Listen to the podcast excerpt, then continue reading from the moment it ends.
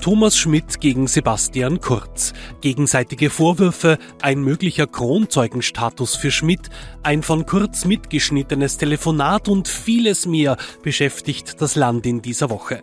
Der Schaden für die Politik ist enorm, das Vertrauen der Menschen in sie ist erschüttert. Selbst der Bundespräsident meldet sich zu Wort. Viele Menschen wenden sich mit Schaudern von der Politik ab. Und ganz ehrlich, ich kann das verstehen. Wie groß ist der Schaden, der von Schmidt, Kurz und Co. angerichtet wurde? Alles nicht so schlimm und bald wieder vergessen oder doch eine Causa mit Langzeitfolgen?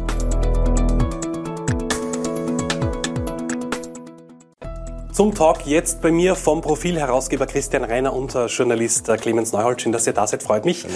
Clemens, gleich mal zu dieser Frage aus dem Beitrag. Wie groß ist denn der Schaden, der da jetzt angerichtet wurde? Aus meiner Sicht massiv. Also ich glaube, es ist noch gar nicht zu ermessen, was es heißt, wenn jemand wie Sebastian Kurz, der, den manche mit Bruno Kreisky verglichen, also der bei manchen eine Popularität war, hatte, die wirklich enorm war und war alle Folge bis zu 40 Prozent erreichte, dass so jemand ähm, die wichtigsten und engsten Vertrauten abhört, heimlich abhört und diese diese Tonbänder dann verliest und das jetzt die Zeitungen füllt. Ich glaube, dass dieses noch gar nicht zu ermessen ist, was das für einen Vertrauensverlust bedeutet. Das Einzige, was ähm, gegen meine These spricht, ist, dass das Vertrauen eh schon so am Boden ist. Ähm, das sehen wir nämlich weltweit, dass kaum eine Regierung gerade irgendwo einen Vertrauensbonus hat. Im Gegenteil, das ist das Einzige, was vielleicht noch ein bisschen dagegen wirkt. Und ein zweiter Punkt noch, dass die meisten sagen, na, die haben es immer schon gekriegt, jetzt ist es wenigstens einmal bestätigt. Ich glaube, dass nicht mehr viel angerichtet werden kann. Also so deine zweite These eigentlich, die ÖVP ist jetzt dort, wo sie immer war. Und so unterschiedlich ist auch jetzt die, sind die Umfragen nicht zum Stand von 1999, also vor, vor 23 Jahren. Ähm, SPÖ schwach vorne, FPÖ, ÖVP ungefähr auf, auf gleicher Höhe. Aber das wirkliche Problem, das da jetzt entsteht, und jetzt noch einmal, was jetzt noch einmal durch die Aussagen, es ist bitte kein Geständnis, wie manche behaupten, es sind Aussagen, Geständnis betrifft ja nur ihn, du hast das nicht gesagt. Äh, das wirkliche Problem ist, dass eine Erwartungshaltung der, derart äh, zertrümmert wurde. Da entstehen Stretchmarks, weil die ÖVP mit Sebastian Kurz so stark gestiegen ist und dann eben mit runtergefallen ist und beim, beim Runterfallen entstehen dann Haarrisse. Also dieses, dieses Überdehnen, das ständige in Superlativen sich selbst und das eigene Umfeld darstellen und dann der harte Aufprall. Das ist das Hauptproblem, das da entstanden ist. Und das unterminiert die Glaubwürdigkeit der Politik im Allgemeinen und der ÖVP im Besonderen. Und diese Aussagen jetzt eben von Thomas Schmidt, da läuft man ja auch Gefahr, dass man jetzt das alles glaubt, weil er ja ausgesagt hat, oder? Das ist auch die große Gefahr, dass man das vielleicht auch gar nicht mehr hinterfragt, oder Clemens? Äh, natürlich, äh, seit den Chats, es hat ja mit den Chats begonnen, dass diese, diese die Aussagen, was Menschen unter dem Siegel der Verschwiegenheit oder nicht annehmen, dass das irgendwo landet, schreiben, dass das dann groß abgedruckt wird, das, das läuft seit Jahren. Das ist eine neue Qualität der Berichterstattung. Natürlich äh, berichtet man, auch wir berichten und natürlich zeigt man die Chats auch her. Aber das hat eine neue Qualität und dasselbe passiert jetzt mit den, mit den Aussagen des Thomas Schmidt. Und ähm, das verändert natürlich die Wahrnehmung und, und das wird dann argumentiert und so dargenommen, äh, wahrgenommen, als wären es Tatsachen. Ja. So wie du sagst, Marcel, das sind, das sind Aus, Aussagen von einer sehr dubiosen Person oder sogar Figur, die wir als Journalistinnen ja auch seit vielen Jahren kennen, der uns am Telefon regelmäßig bedroht hat, der uns angelogen hat etc. und der in dem Gesamtbild jetzt ja auch keine gute Figur macht.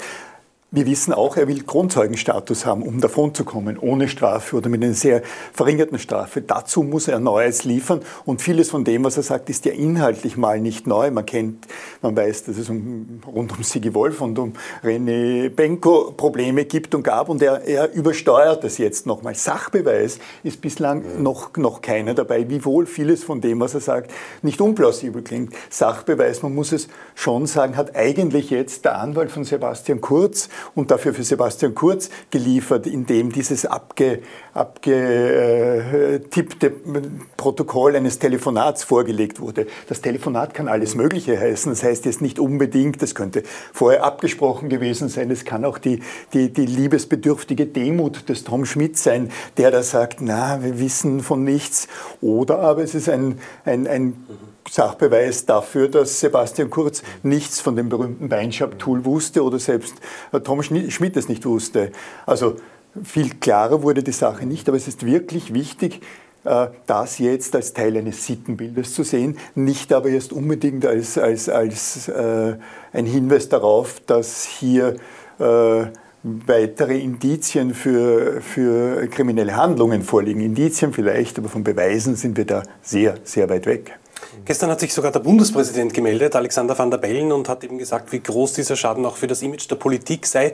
Fandst du das äh, angebracht seitens des Präsidenten, diese Reaktion? Ich fand das völlig unangemessen. Äh, danke für die Frage. So sehr sich Alexander van der Bellen im Wahlkampf immer zurückgehalten hat und gerade die Volkspartei geschont hat, die Volkspartei, die ihn ja mehr oder weniger unterstützt hat in, in diesem Wahlkampf. So völlig überzogen fand ich das gestern.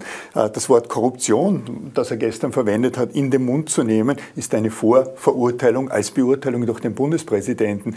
Ich weiß nicht, was ihn dazu getrieben hat und das auf Basis der Aussagen des auch Geständnisses oder behaupteten Geständnisses, weil wir ja nicht mal wissen, ob das stimmt, wofür er sich selbst bezichtigt, Tom Schmidt. Also ich fand mhm. das äh, wirklich überzogen und unangebracht und verstehe auch nicht, warum Alexander van der Bellen das zu diesem Zeitpunkt getan hat.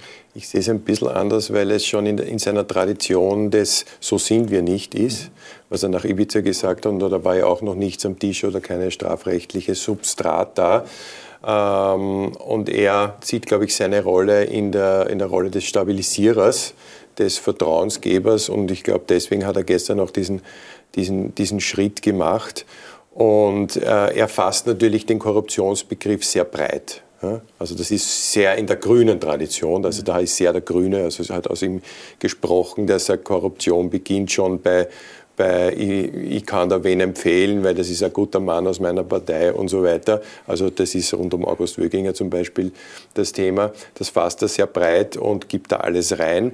Ähm, aber natürlich diese Vermischung, äh, den Begriff dazu verwenden, ja. wenn es hauptsächlich wirklich Korruptionsermittlungen im strafrechtlichen Rahmen gibt, ist natürlich diskussionswürdig. Ja. Also auch hier ist es auch wichtig für Qualitätsjournalismus genau hinzuschauen und auch alles das hin, zu hinterfragen, äh, eben beginnend mit jedem Chat, beginnend mit jeder Aussage und sich nicht zu beteiligen an diesem Social-Media-Hype, ja, wo das ja schon wirklich... So wie eine, ein Ableckungsprogramm von den Krisen ist, dass man wirklich alles, alles für bare Münze nimmt und durchkaut und witzelt und, und, und irgendwie groß in Memes und so weiter verarbeitet. Wir müssen da wirklich am Boden bleiben und das fein säuberlich auseinanderklabüsern. Und ja, das versuchen wir natürlich auch genau in dem das, Heft. Das ist genau das, was wir in der, in der, in der kommenden Titelgeschichte, die ab morgen eben als und ab Samstagmorgen als E-Paper und ab Sonntag in, der Printausgabe äh, vorhanden sein wird, auseinanderzuhalten. Äh, was ist Wahrheit? Was kann Wahrheit sein? Wo sind mögliche Straftatbestände? Wo geht es um ein Sittenbild? Und wir beschreiben natürlich schon sehr stark das, was die Dinge, von denen wir jetzt hören, die stattgefunden haben oder nicht, unterscheidet von dem, was früher war. Also keine Illusionen, wir sind lange äh, Journalistinnen und Journalisten, ich noch länger als ihr beide. Äh, ich habe vor 20 Jahren, vor 25 Jahren, vor 30 Jahren Ähnliches und, und, und Schlimmeres erlebt. Der Unterschied, weil, ich, weil man danach immer wieder, wieder, wieder fragt, was hier passiert ist. Hier um eine, dreht sich ja um eine kleine Gruppe von Menschen, die Türkisen, die gut ausgebildet waren, äh, aber weder an, an, an Reifegrad noch an Lebensalter äh, entsprechend den Funktionen waren, die sie da inne hatten. Und die hatten sich abgesprochen, die hatten äh, einen Plan, wie man die Macht im Staat übernimmt. Und diese Kleingruppe als solches äh, hat dann schon, bekommt dann schon, schon einen ganz anderen Charakter als das flächendeckende, die flächendeckenden Mauscheleien, die man in der Vergangenheit kannte. Und das ist auch gefährlich und darum schauen wir mit einem anderen Blick und vielleicht auch mit, mit anderen Maßstäben auf ja. das, was hier passiert ist und das, was auch ja. Tom Schmidt hier äh, glaubt, dokumentieren zu müssen, zu können, ob es wahr ist oder auch nicht. Alexander van der Bellen hat auch von einem Wasserschaden im Haus der Demokratie gesprochen. Wie groß ist denn dieser Wasserschaden? Ist es nur ein Image-Schaden, der schnell wieder vorbeigeht oder dauert das dann doch länger? Naja, es, die Ermittlungen dauern noch die länger. Dauern länger. Also ja, wir ja. wissen, da sind einige Seiten noch geschwärzt. Ähm, da können, es gab neue Hausdurchsuchungen. Also diese Wolke, die drüber hängt, vor allem über der ÖVP, aber die Menschen unterscheiden oft nicht so Ja. Also das hängt schon über der generellen politischen Kaste drüber. Die wird nicht weggehen. Also man kann es vielleicht, man wird sich auf andere Dinge dann vielleicht hin, hinblicken, aber die wird einmal für die nächsten Monate, Jahre bleiben. Und das, und ist, das ist etwas, oder? was wir so noch nicht hatten. Ja, also von, genau. äh, äh, was, bei Grasser ging es jahrelang auf eine Person fokussiert. Jetzt geht es jahrelang auf eine Partei fokussiert, die mit die alten Vertreter der Jahre Kurz teilweise noch in der Mannschaft hat an führenden Positionen. Also deswegen wird das so bleiben und das ist schon eine, das ist eine neue Qualität, wo wir alle noch nicht genau wissen, was das dann wirklich ähm, an diesem Schaden, ob der irgendwann wieder austrocknet oder, oder halt das Gebäude einstützen lassen wird, nicht. Aber, und das ist ja, destabilisierend, destabilisierend in einer generell schwierigen Zeit und instabilen Phase und einer präzise jetzt durch Krieg, durch Corona und andere Dinge, durch die Wirtschaftskrise besonders gefährlichen Phase. Aber historisch gesehen äh, gab es etwas Vergleichbares in Österreich eben nie. Man kannte das aus Italien, wo die Demokratia Christiana, die bürgerliche Partei, dort komplett verschwunden ist, oder in Frankreich die Sozialisten, die verschwunden sind und auf Italien und Frankreich blickend hat das nicht unbedingt dazu geführt, dass dort ordentliche Verhältnisse äh, äh, Einzug genommen haben, sondern die beiden Länder sind innenpolitisch äh, instabil.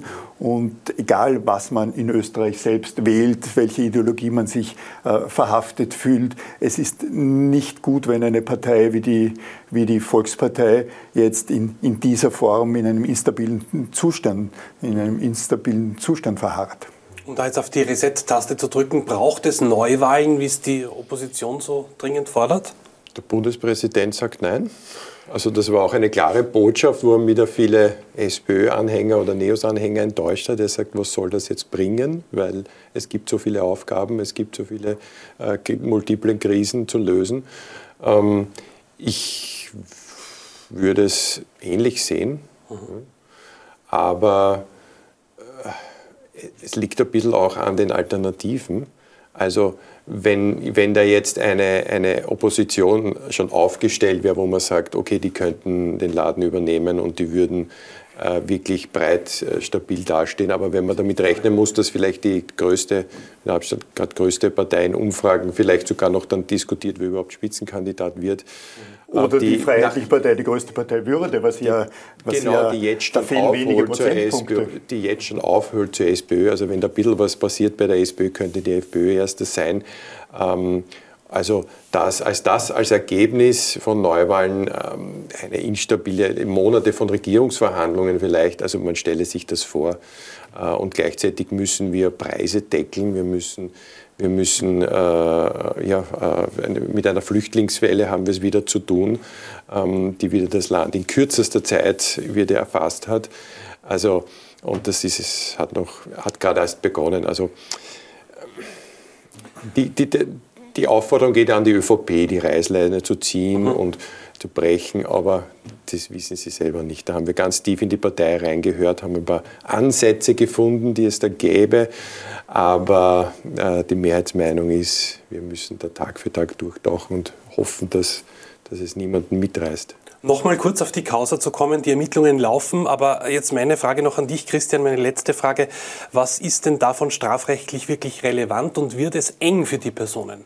Wiewohl ich Jurist bin und äh, als Journalist äh, mit meinen Prophe Prophezeiungen äh, breit umgehe, meistens nicht recht habe. Ich versuche es doch zu sagen.